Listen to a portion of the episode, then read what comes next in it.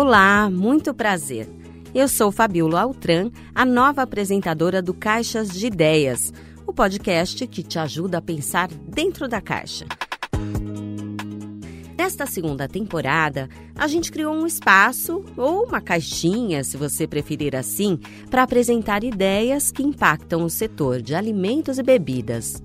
Em quatro episódios, a gente vai contar histórias reais de empresas inovadoras e sustentáveis que apostam na tecnologia para transformar os seus negócios. E claro, vamos trazer as principais tendências para as companhias que querem de fato reduzir seus custos operacionais e aumentar a sua competitividade. Afinal, quem disse que dentro da caixinha não tem inovação? Vamos nessa? A gente entendeu que era um mercado interessante porque a gente estava unindo duas coisas que estavam em alta a primeira é bebidas ready to drink, as pessoas vêm procurando mais praticidade, é, coquetelaria está super em alta e as pessoas às vezes não sabem fazer o drink em casa, então querem comprar um produto já pronto para o consumo e ingredientes naturais. Esse é o Daniel Shinzon, um dos sócios e fundadores da Babusca, marca de drinks prontos para o consumo. Ela faz parte do mercado das food techs, como são chamadas as startups que desenvolvem soluções para o setor de alimentos e bebidas. A categoria deve atingir o valor global de 980 bilhões de reais em 2022, segundo a The Food Tech Makers, instituição britânica que conecta empreendedores a investidores de startups do setor alimentício. No Brasil, essas startups surgem como aliadas para uma demanda crescente por produtos práticos e saudáveis. Mas quais são as tendências que os empreendedores estão captando dos consumidores? E como as grandes empresas podem ser parceiras das food techs para acelerar o desenvolvimento de novos produtos? É o que vamos entender neste primeiro episódio da segunda temporada do Caixas de Ideias uma iniciativa da Tetra Pak Brasil. Seja muito bem-vinda e muito bem-vindo. O Daniel Shinzon tem 29 anos e é formado em Direito, mas já na faculdade ele sabia que tinha veia empreendedora. E foi durante o programa de trainee que ele conheceu o Roberto Domingues, que hoje é seu sócio. E aí, logo depois, eles criaram a Babusca, um produto feito com paixão e matéria-prima de primeira qualidade. A babusca é feita com mel orgânico, com suco de frutas natural, não vai nenhum tipo de conservante na forma, nenhum tipo de químico. Então, a gente só trabalha com pequenos produtores do estado de São Paulo, a gente conhece pessoalmente todos os nossos fornecedores dos insumos alimentícios e a gente foi crescendo. Começou um capital próprio, a gente foi trabalhando com os pequenos empórios, acabado de sair da faculdade, né? Então, ainda tinha alguns contatos na faculdade, consegui começar a entrar nas festas e a gente foi é, entendendo como é que funcionava esse mercado. Dois anos após o lançamento da marca, lá em 2017, os sócios da Babusca se depararam diante do primeiro desafio. Aí a gente sentiu que a necessidade de fazer uma linha de produtos para poder trabalhar com os grandes varejos. Os varejos não estavam interessados em marcas é, de um produto só. Então a gente resolveu fazer uma linha de produtos. E então veio o segundo desafio.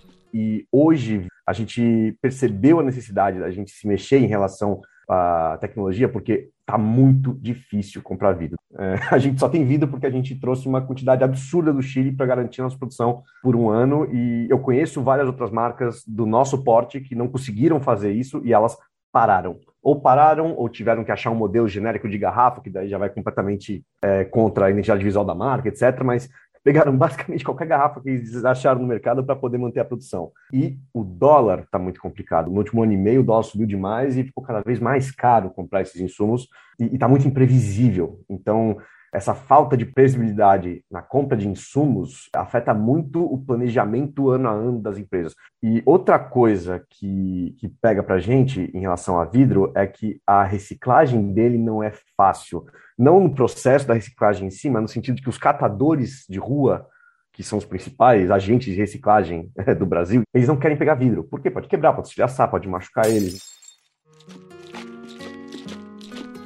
Se o vidro representa hoje um entrave para o setor, a tecnologia aplicada em embalagens com materiais totalmente recicláveis contribui de forma decisiva para as empresas, pessoas e comunidades. Essa foi a aposta do Daniel para a Babusca se manter competitiva no mercado de foodtechs.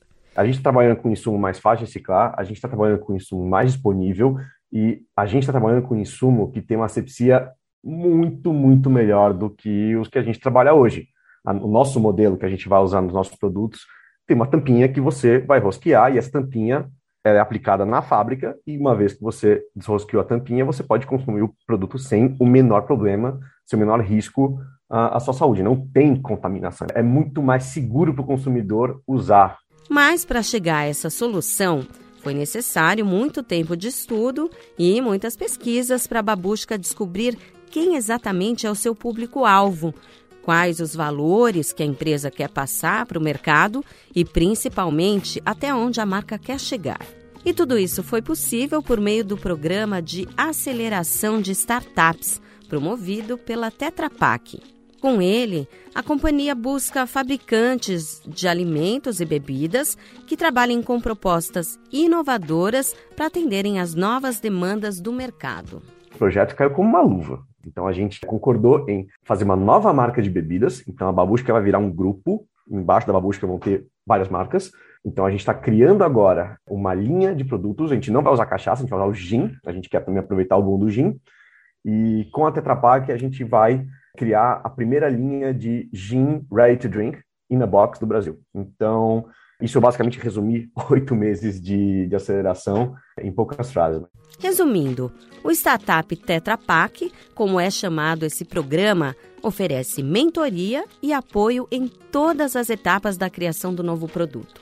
Eles trouxeram para a gente diversos relatórios de Euromonitor, Nielsen, etc., pesquisas de mercado que a babushka não teria condições de, de, comprar, não teria condições de adquirir, mostrando quais são as principais frutas hoje que estão em alta, quais são os principais herbais que estão em alta, quais são os principais botânicos que estão em alta. Então, com base nisso, a gente conseguiu entender estatisticamente para onde a gente tinha que ir. Mas quanto mais ferramentas você tem para dar, para arriscar, e a Tetra Pak forneceu essas ferramentas para a gente, menor o risco do investimento não dar certo. Você deve estar tá curioso ou curiosa para saber o que está vindo por aí, certo?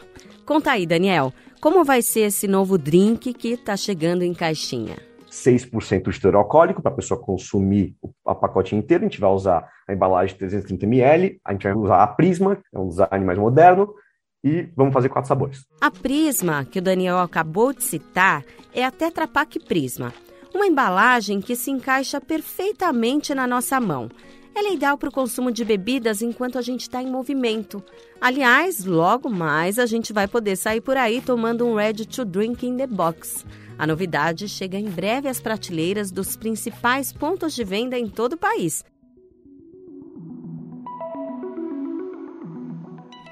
Para entender se os produtos lançados pelo startup Tetra Pak devem mesmo quebrar a gôndola, que é um jargão usado no varejo para dizer que um produto conseguiu se destacar na prateleira, o Caixas de Ideias foi conversar com a distribuidora da Babusca, a Imagina Juntos.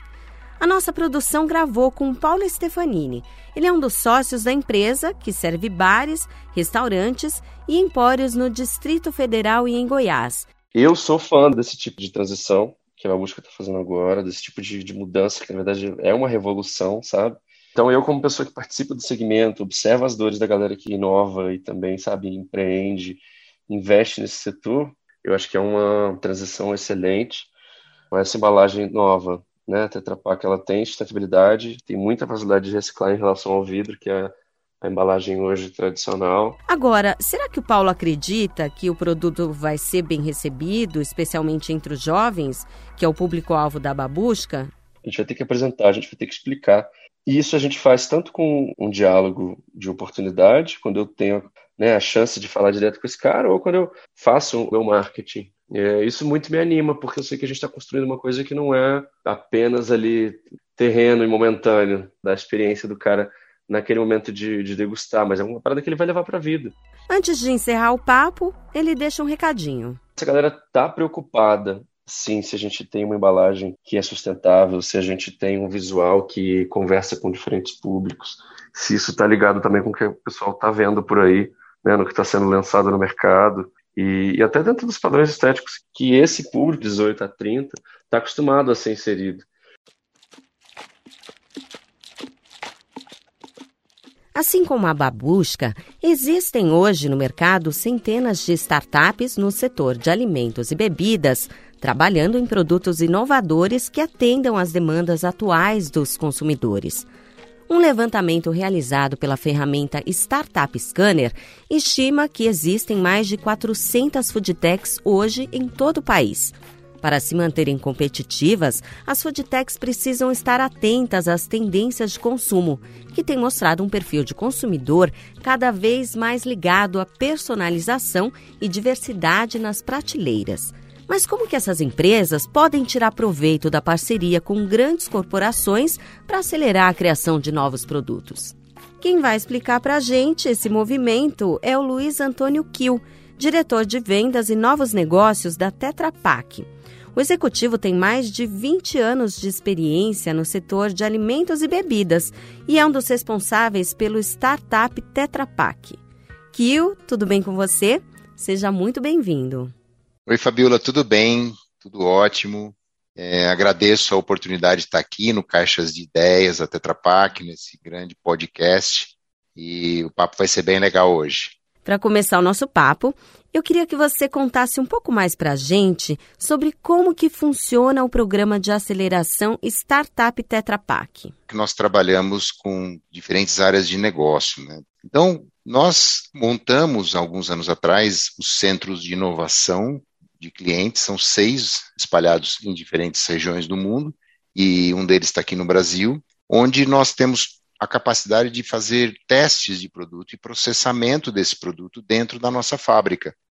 Em vez dessa empresa ter que ir até um terceiro e uma fábrica que ele vai coproduzir para poder testar o seu produto final, parar a produção daquela fábrica para testar o seu produto final, ele pode fazer isso numa planta piloto que nós temos dentro do Centro de Inovação de Clientes. Que nós temos é, algumas startups que, que participam desse programa, elas se inscrevem no programa, podem se inscrever através da nossa própria página, e elas são selecionadas em diferentes pitches durante o decorrer do ano.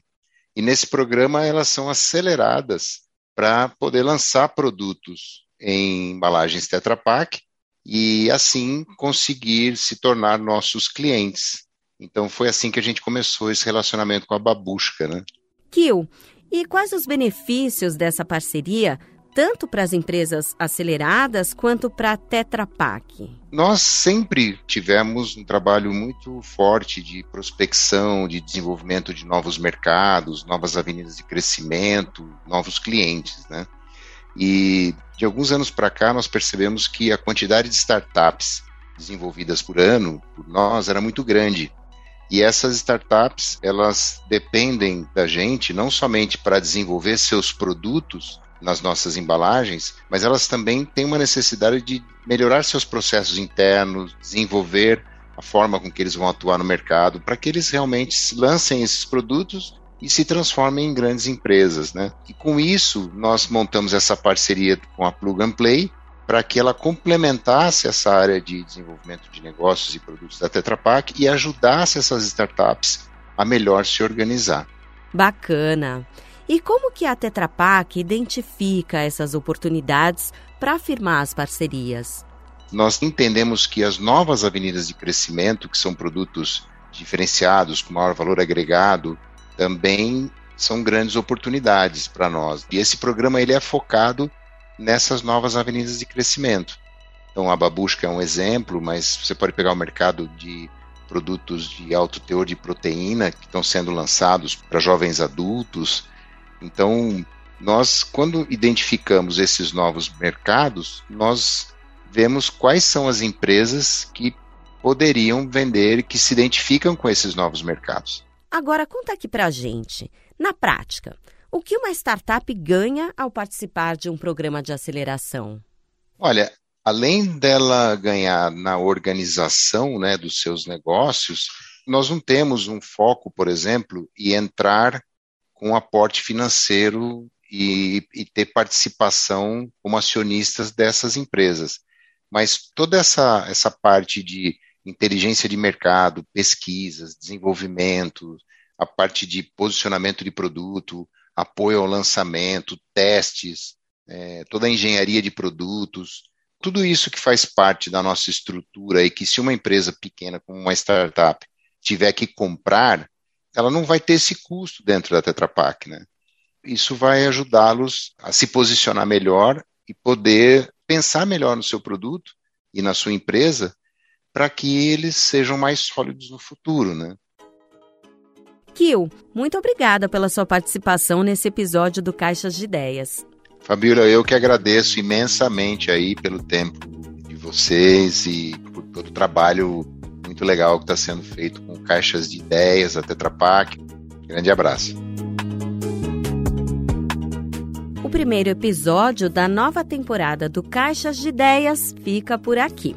Para você não perder nenhum episódio, siga o podcast no seu aplicativo preferido.